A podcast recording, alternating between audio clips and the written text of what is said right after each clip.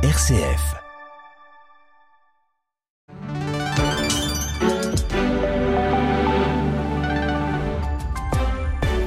Le flash d'information avec Denis de Fosse.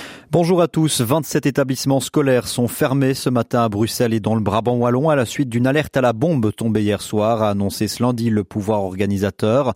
La police fait le tour de tous les établissements concernés et une évaluation sera faite en cours de journée, précise Cécile Marquette, directrice générale adjointe en charge de la communication à Wallonie-Bruxelles Enseignement.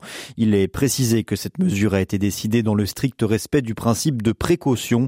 Les écoles devraient rester fermées toute la journée, mais il y a grande chance qu'elle rouvre ce mardi. La conférence de l'ONU sur le climat, la COP28 qui se tient à partir de jeudi et jusqu'au 12 décembre aux Émirats arabes unis, devrait réunir un record de plus de 70 000 participants selon la présidente émirati, dont le pape François d'ailleurs.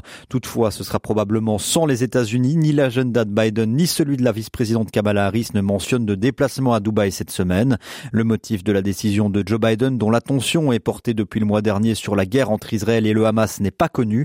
Le président américain cherche par ailleurs à mettre en avant ses projets sur le plan intérieur, moins d'un an avant l'élection présidentielle. Toujours hors de nos frontières, le Hamas a informé les médiateurs qataris et égyptiens que les groupes armés retenant des otages israéliens étaient d'accord pour prolonger la trêve actuelle de 2 à 4 jours, alors que 17 otages ont été libérés par le Hamas ce dimanche en échange de prisonniers palestiniens. Il pense qu'il est possible d'assurer la libération de 20 à 40 prisonniers israéliens supplémentaires. Pour rappel, les 4 jours de trêve prennent fin ce lundi soir.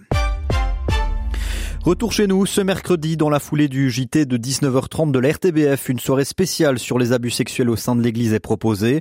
Les téléspectateurs pourront découvrir le documentaire God de Vergeten. Pour rappel, ces témoignages de victimes ont suscité un tel émoi en Flandre qu'une commission parlementaire fédérale s'est emparée du dossier. Elle est chargée jusqu'au 31 mars de faire la lumière sur le traitement et le suivi judiciaire des plaintes déposées depuis une quinzaine d'années et sur les conséquences actuelles de ces faits pour les victimes et pour la société.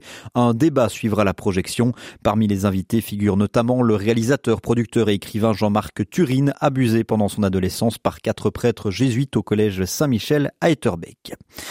En sport, Patrick euh, Abirora a remporté le titre de champion du monde amateur de MMA, les arts martiaux mixtes à Tirana en Albanie. Notre compatriote a battu le Tajik Jovidon Mamoudov en finale des poids welter, mi-moyen moins de 77 kilos.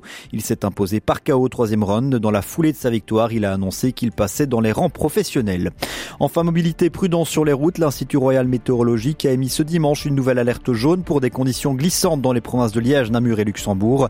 Durant toute la une perturbation sera à l'origine de chutes de neige en Ardennes au-dessus de 300 mètres environ. Cela pourra conduire à une, une accumulation de 5 à 10 cm. À plus basse altitude, il s'agira plutôt de neige fondante.